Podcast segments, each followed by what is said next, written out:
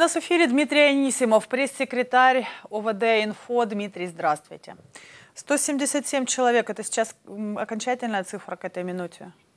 Э, нет, мы сейчас обновляем данные, потому что в последний час э, содержание стало больше, начали разгонять э, акции в Москве, и мы знаем, что на текущий момент уже точно более 200 человек было задержано в сумме за два дня.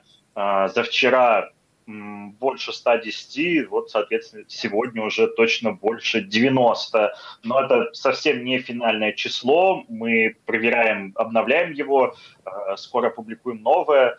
Э, следите за нашими обновлениями.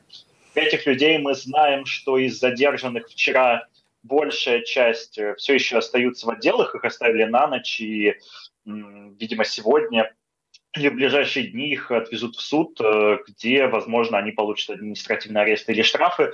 Будем следить за этим. А, из числа людей, которых задержали сегодня, большинство пока что еще не довезены до отдела. Мы тоже с ними на связи, следим, готовы отправлять им в помощь адвокатов, э, чтобы оказывать им правовую помощь.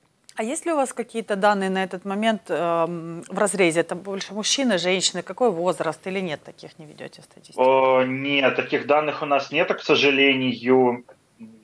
Могу сказать только пока что про какой-то географический разрез. Uh-huh. Э, ну, э, в сумме вот за два дня больше 200 человек. Уже, как я сказал, э, почти половина из них, именно как минимум 108 человек, это задержанные из Санкт-Петербурга. Э, вчера задержания там были особенно жесткими, и сотрудники полиции массово нарушали права задержанных.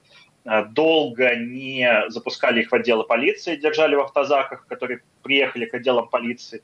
Также в некоторые отделы долго не пускали адвокатов.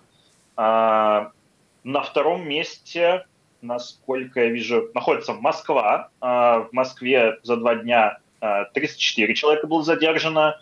А, но это точно не финальная сумма, потому что задержания идут прямо сейчас, и это mm-hmm. число будет увеличено.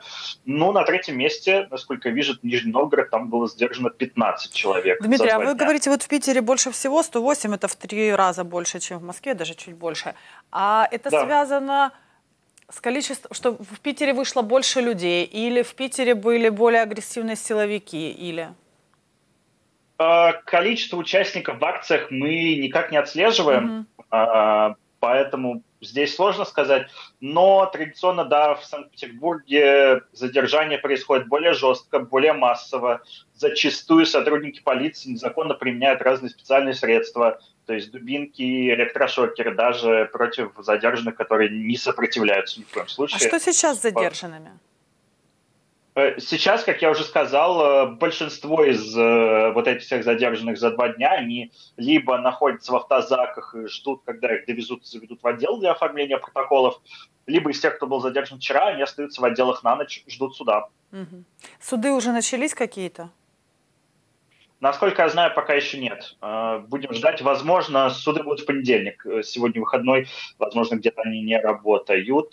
Ну вот по тем, кто уже получил какие-то протоколы, а, мы здесь видим, что людям, а, людей обвиняют в стандартных митинговых статьях, то есть в нарушении правил участия в так называемых несанкционированных массовых мероприятиях. Также людей несколько обвинили в неподчинении законным требованиям сотрудников полиции.